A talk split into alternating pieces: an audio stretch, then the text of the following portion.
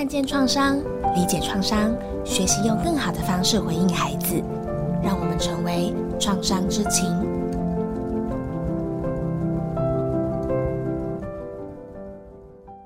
各位听众，大家好，我是儿福联盟儿童创伤疗愈中心的高小凡。今天为大家请到了正念工坊的执行长陈德忠先生。德忠你好，小凡好，各位听众朋友们，大家好。好像是这个疫情升级以后，咱们两个第一次见面哦，真的很不一样。戴着口罩，保持社交距离，感觉有一点寂寞。我们希望能够借由今天的机会，在网上有一个连结，谈一谈什么是正念。那正正念跟我们生活中的连接可以是怎么样的一种关系？正念简单来说，它是一套锻炼专注力与觉察力的心智锻炼。它一开始是在一九七九年的时候，美国麻州大学医学院的卡巴金教授，他把东方的这种禅修冥想技术萃取出来，跟西方的科学结合在一起的运用技术。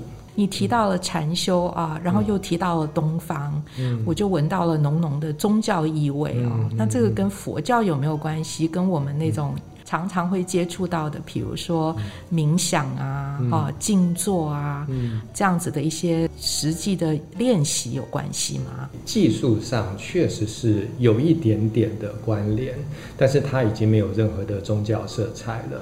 因为当时在麻州大学医学院卡巴金教授，他就发现很多东方的这种修行者，他的情绪异常稳定，而且他能够很专注，他非常的好奇，也做了很多脑神经科学的实验，他发现这一批人的大脑结构确实比一般人更稳定，因此呢，他就决定要去除宗教化，只是把。单纯的身心修炼的技术提取起来，譬如说呼吸观察的技术，它可以让我们的心情稳定，头脑更专注。但是任何宗教的人都有呼吸，没有宗教的人也有呼吸，所以透过这样子的方式去训练我们的内心状态。哦，那听起来好像，嗯，不是门槛很高，嗯嗯，那是意思是说每一个人都可以练习吗？学习它是一个怎么样的一种生活的状态？啊，我的这个理解对吗？可以这样子说的，小范，就是只要有意愿去做锻炼都可以。像现在很多人不是喜欢上健身房吗？那这套锻炼可以说是健心房，去锻炼我们的内在状态。因为大部分的人都处在一种心不在焉的情况，像很多的父母们在带孩子的时候，一边在照顾孩子，可能一边在看赖啦等等的，它可以训练让我们能够更当下、更专注，不管在陪伴上、在工作上，都能够把现在的这件事情做好。只要你有意愿，你愿意练习，你都可以去改善你内在的身心。听起来啊，因为你提到要专注，嗯嗯，啊，然后还有一个字眼叫做觉察，嗯嗯，什么是觉察呢？好，觉察就看觉察什么。通常我们是先觉察自己的内心。像我记得有一次，我到一个地方去找一位辅导的老师，那当时有一位中年的男子，其实年纪跟我差不多哈。那他也去找那位老师，结果那个男的看起来就很生气的样子。我们都看到他的生气，因为我们有肉眼。我发现他的脸涨得很通红，眼珠子有点往外瞪。一般我们不是说愤怒的人会脸红脖子粗、面红耳赤吗？我们觉得他很生气，然后当时那个老师就跟那位先生说：“你先不要这么生气，冷静一下，然后预约之后我们再来谈。”结果那个先生就很大声的说：“我哪有生气？”我根本就没有生气，哇！你们才在生气，就是哎，我们都吓一跳。嗯，那就是小凡或听众朋友们听到这句话，应该会觉得很奇怪。当他说我根本没有生气，那他到底有没有生气？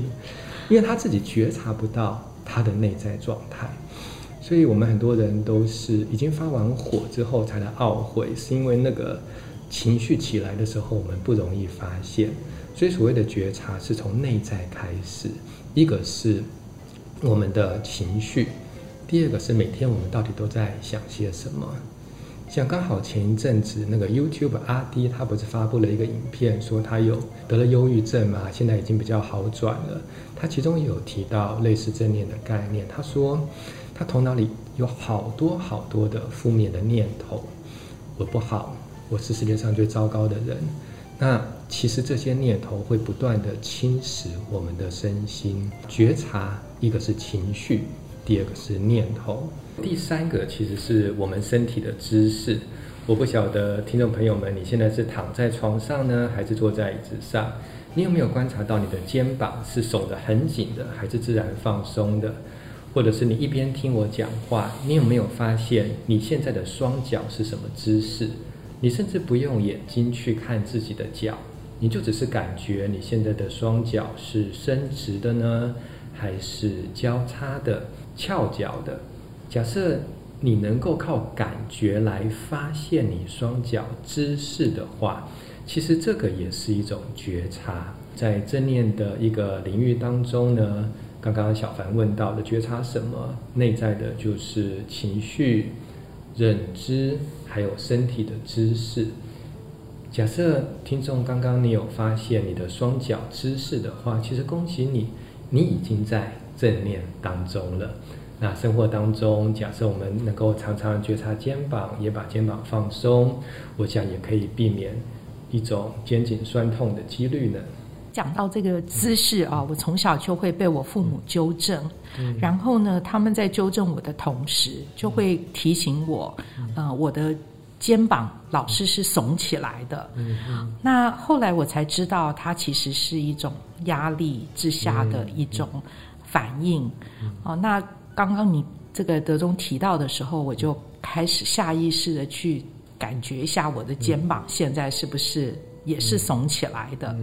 这样子的一个关联，就是我觉察到了，它对我有什么帮助呢？嗯，觉察到以外在的一个帮助，譬如说身体的姿势，至少我们可以有意识的把肩膀放松，因为在这个时候，我的父亲并没有在指责我，是我内在的念头不断的在重复我童年的回忆嘛。所以我可以在我内在当中发现这个不断循环的过程，有点像很多上班族都会开玩笑说：“诶，我的老板修理我三分钟，可是我自己修理了自己半个小时，因为他可能讲个三句话就讲完了，但是到你睡觉前，这三句话还是会在你脑海当中不断的重复。”那这些不断重复的场景呢，就会让我们肩膀紧绷、心跳加快、吃不下饭，甚至我们会把这样子的情绪转嫁到孩子身上。能够有一个觉察，至少我们可以先深呼吸。OK，我现在很安全，我坐在这里，老板没有在我的身边。那童年的阴影对我当然是有影响，但是呢，至少此时此刻我有呼吸。还有一口呼吸，我就有无穷的希望。接下来我可以做哪些事情，更好的照顾自己、照顾他人，我就去做吧。所以从觉察开始，就是能够斩断循环的一个起点。德中，你提到这个觉察，还有一个部分是所谓的情绪。对，好，那情绪有的时候在我看来是很难掌控的，因为它好像。呃，一下要来就来了，啊，那来了之后呢，呃，那个它会停留多久？有时候我我自己也没有办法很好的去控制它，啊，那这个有时候我也会觉得，呃，是自己需要学习的。那正面可以帮助到我吗？嗯，可以的。其实小凡说的没错，情绪。真的是很难掌控的，即使是我本人，也不是像那种电影当中的什么绝世高人，可以自主的去控制自己的情绪。以正念的角度来讲，情绪需要的是调节，需要的是陪伴，需要的是被看见，有点像是之前在谈创伤知情的那样子的概念。所以说呢，当我们生气的时候，首先，我们可以来去感觉那个气氛，像刚刚举的例子说，愤怒的时候可能脸红脖子粗啦，面红耳赤，其实那是肉体上可以感觉到的。假设刚刚说的那一位中年男士，他要是有锻炼过正念，其实不用我们去提醒他，他在他的身体里面可以感觉得到。像有一句话叫做“怒火中烧”。其实真的 physically，他在他的肠胃这边会感觉有一股热气，其实是胃酸在分泌，让他觉得温度增加了。因此，透过身体上的觉察，这里有一套练习叫做 body scan 身体扫描，它可以发现情绪原来是隐藏在身体的感觉之中。难过的时候，胸口会有种很闷堵。喉咙会哽咽，紧张的时候会发抖，或者是冒冷汗。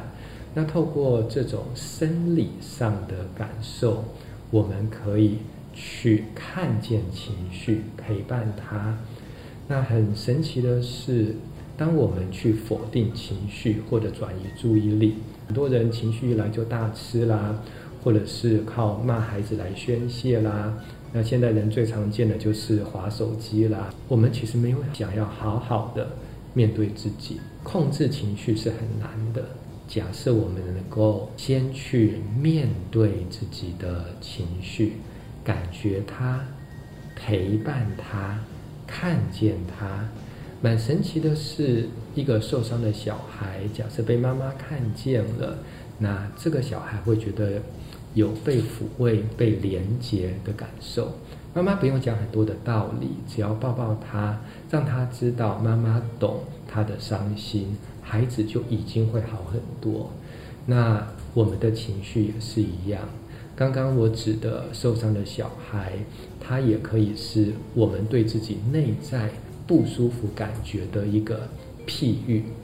譬如说，我现在胸口很闷，可能。刚跟老公吵完一架，那种不爽的感觉，听众们自己常常做练习，都会发现身体的感觉是很诚实的，不太可能吵完架身体出现舒服的感觉，一定是不舒服的。当我们去陪伴那个不舒服，其实就会好很多了。反而我们越想要控制它、消灭它，它反而变成会是一种。困扰我们的东西，所以我觉得先从陪伴开始吧。陪伴的这个说法啊，对我来说有时候会怀疑，因为我就是不喜欢那个感觉啊。那我怎么让它在那里存在呢？哦，那我很想把它消灭掉，要不然就是没有这种感觉，要不然就是把它转化掉。所以刚刚德东讲说，哎，划手机啊，啊，吃冰淇淋啊，我觉得这个都是我常做的。我也是。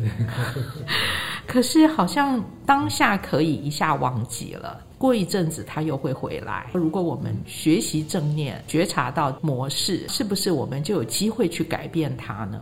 还是我们一辈子如果都在用这种方式啊？那我现在再开始，会不会太晚？我想 never too late，永不嫌迟哈。我现在这里也大概是五十岁左右，那也在这种情绪疗愈的过程，跌跌撞撞了很多年。那我发现转移注意力是一个还不错的方式，就像是心情不好的时候去大吃一顿啦、追剧啦，很多男生可能是抽烟啦。那只要是这个转移注意力的方法，它是以不伤害他人跟自己作为最高的原则。你有些人生气就是去骂孩子嘛，嗯，或者是乱摔东西。当然，少数人可能会用伤害自己，不管是生理上的或者是言语上的这种自我批判，那这样子的转移可能就不是这么健康，也不是我们所推荐的。可是呢，适度的吃吃好吃的东西啦，喝杯咖啡，我觉得是蛮好的。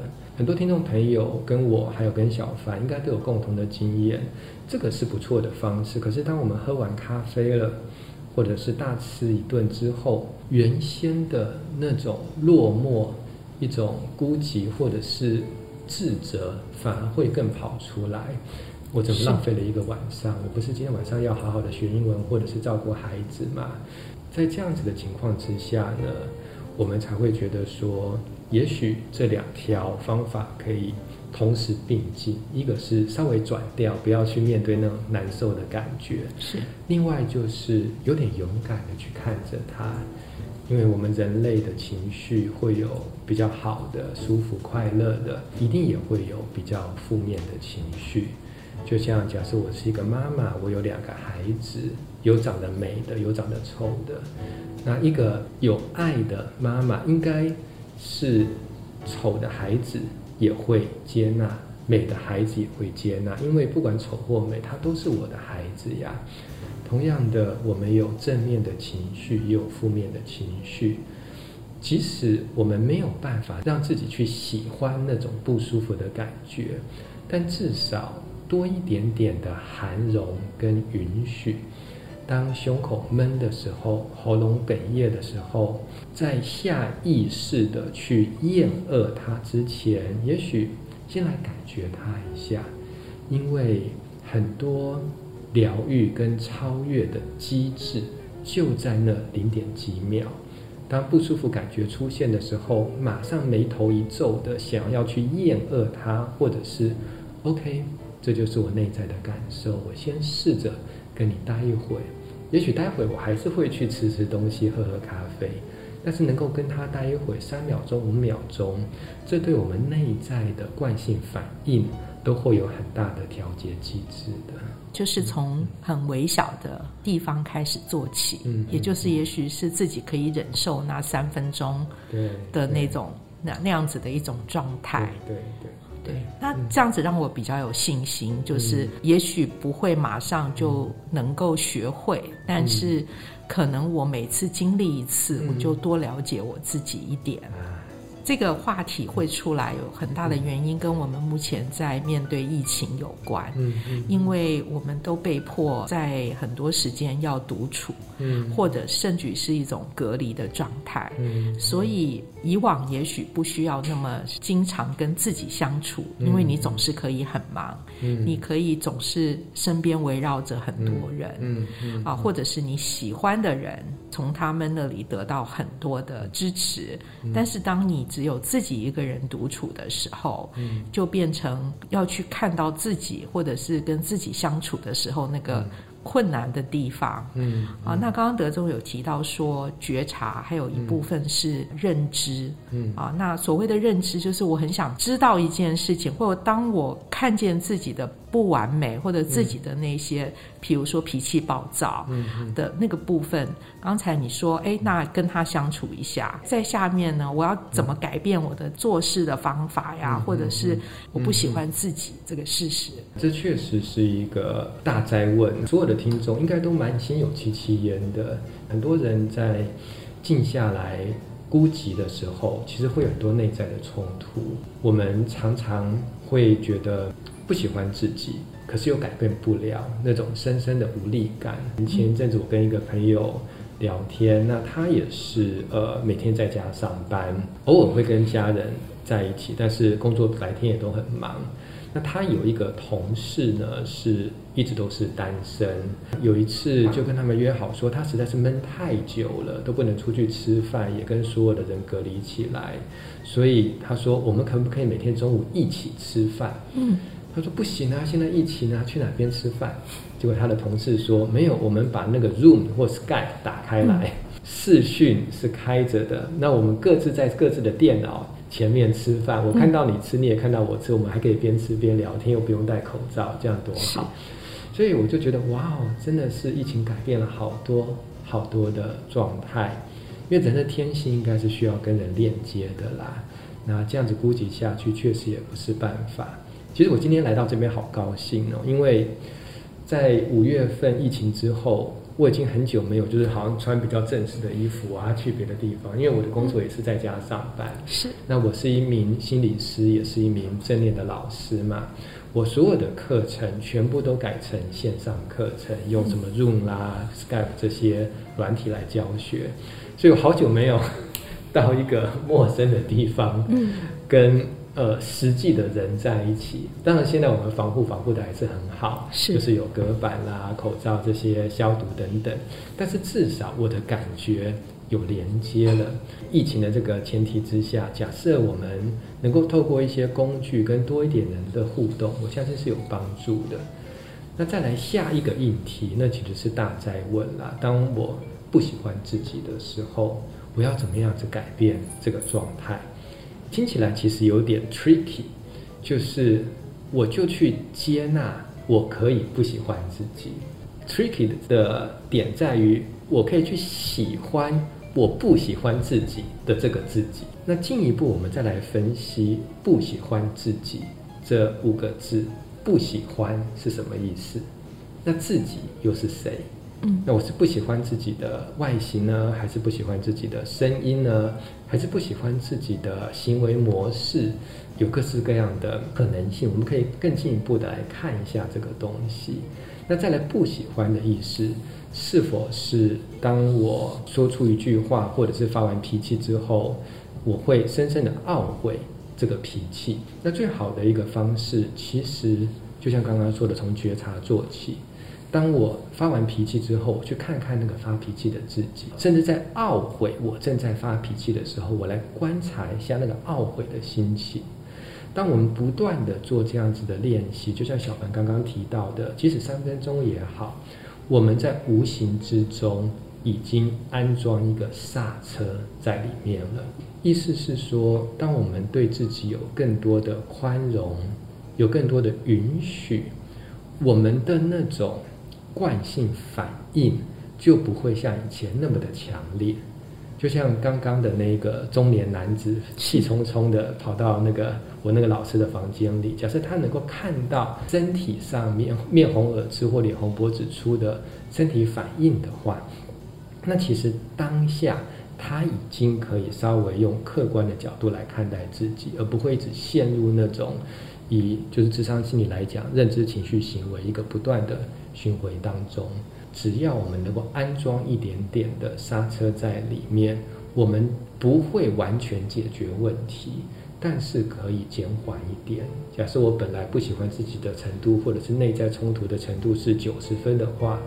或许透过几个深呼吸，你可以变成七十分，那也不错啦。忽然觉得比较有信心了，因为要改变真的好难，要学习去觉察，有的时候又内心会有抗拒。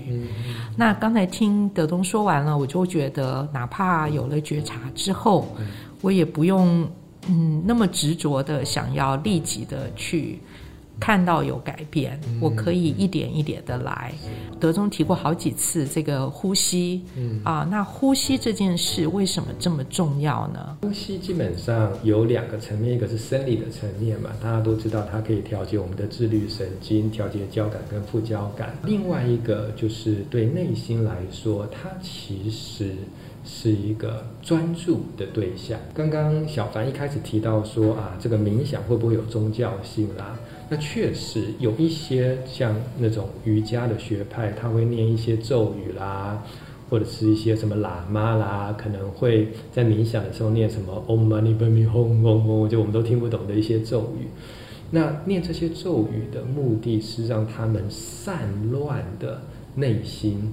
或者是像阿迪他说的，他会不断的觉得我不好，我很糟糕，然后有很多的负面的念头，借由单一的目标来取代那些胡思乱想。当我们的心是有一个。对象可以安住的时候，嗯，因为我们不太可能同时注意好几件事情嘛，所以当我们专注在那些咒语上啦、那些泛音上啦，注意力就会被调节。所以为什么很多人在情绪烦躁的时候会听音乐？那在睡不着觉的时候会什么数呼吸？就是让我们胡思乱想、停不下来的大脑有一个。安住的对象，呼吸跟刚刚的那些什么咒语比较起来，没有任何的宗教性，因为人类都有呼吸。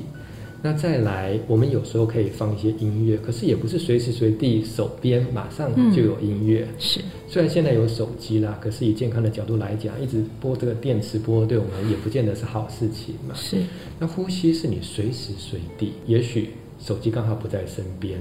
可是呼吸一定都在的，是所以它是可以让我们安顿身心的一个目标对象。嗯，那在正念的呃这样子的一个理论之下的呼吸，跟我们平常这种没有意识的呼吸有没有差别？因为我我现在就是在呼吸啊，嗯嗯，那但是要要专注，我不晓得怎么靠呼吸来专注。OK，good question。关键在哪里呢？关键不在呼吸的本身。而在能觉察呼吸的心，其实狗也有呼吸嘛，动物都有呼吸，只是他也没有意识到这件事情。嗯，譬如说小凡或者是听众朋友，现在此时此刻，你鼻子里面的气息是往外呼的，还是往里吸的呢？因为我们人类的呼吸不是呼就是吸，可是我们现在到底在呼或到底在吸，其实我们不会注意到的。因为我也觉得有知道，是因为戴着口罩、戴着眼镜的时候，对，这是我第一次感受到呼吸可以看见。啊，所以我觉得口罩有个好处，就是吐气的时候它就会往往外吐一点，是吸气的时候就往里抛。是。对，所以这些工具其实都蛮好的。听起来就是感觉到自己在呼吸这件事情，是在正念里面专注的一个焦点。那如果我是要这么的专注，可是我是一个就是常常坐立不安又很好动的人，我要开始学习要怎么做才能够让我可以比较安心下来来做？有没有一些技巧可以教我们的？可以用深呼吸的方法。平常的呼吸对我们来说可能太弱了，那其实我们现在就可以试试看，深深的吸一口气，嗯，再吐气。好，再吸一口气，感觉风在鼻孔里面的进跟出，然后再吐气。其实，我们现在这口呼吸跟十分钟前的那口呼吸已经不是同一口了，因为这一口又是新的啊。今天上午不管有什么样的挫折都已经过去了，现在又是一口新的呼吸。所以，透过深呼吸，其实它是比较容易抓住我们的注意力的，因为又是一口新的呼吸。现在，听众朋友应该也会发现，又是一口新的呼吸又进来了。那假设比较静不下来，其实正念不是只有呼吸的这套方法，可以正念行走，在隔离期间也可以在家里面走一走。走路的时候留意现在是右脚还是左脚踏在。地面上，把注意力放在脚掌与地面的碰触感，这样子也会让身心比较安稳一点的。另外，我们有一些正念伸展等等动态的练习，也会蛮适合静不下来的朋友来参考。嗯，所以它不是一定要进入一个就是静止的状态，嗯，就可以达到那个让我们身心安顿的。这样子一个目的，对，不是。其实很多人都有这个误会，因为可能听到什么静心啦、静坐，但其实是非常困难的啦。即使在关注呼吸，可能同时有几万个念头想法在头脑里跑来跑去，那我们只要觉察到就好了。刚刚说正念是专注力跟觉察力嘛，专注力感觉好像就是要跟静不动相关。可是，假设我们能够抱着开放，哦，原来我在想这件事啊，原来我又在批评自己。那当我知道了之后呢，其实也是一种释然了。是，那孩子可以学习吗？因为孩子的注意力本来就比较短。嗯，那嗯，有没有什么方法让孩子及早学习？是不是他将来就比较能够呃专心啊，就学习会比较好啊？我记得当时在规划 podcast 当中呢，我们其实会有一集专门来谈孩子的正念教养。不过有一些呃小小的技巧，还是可以现在就跟大家分享一下。对小小孩来说，可能要他坐着观察呼吸，大概蛮困难的。但是我们可以让小小孩躺下来。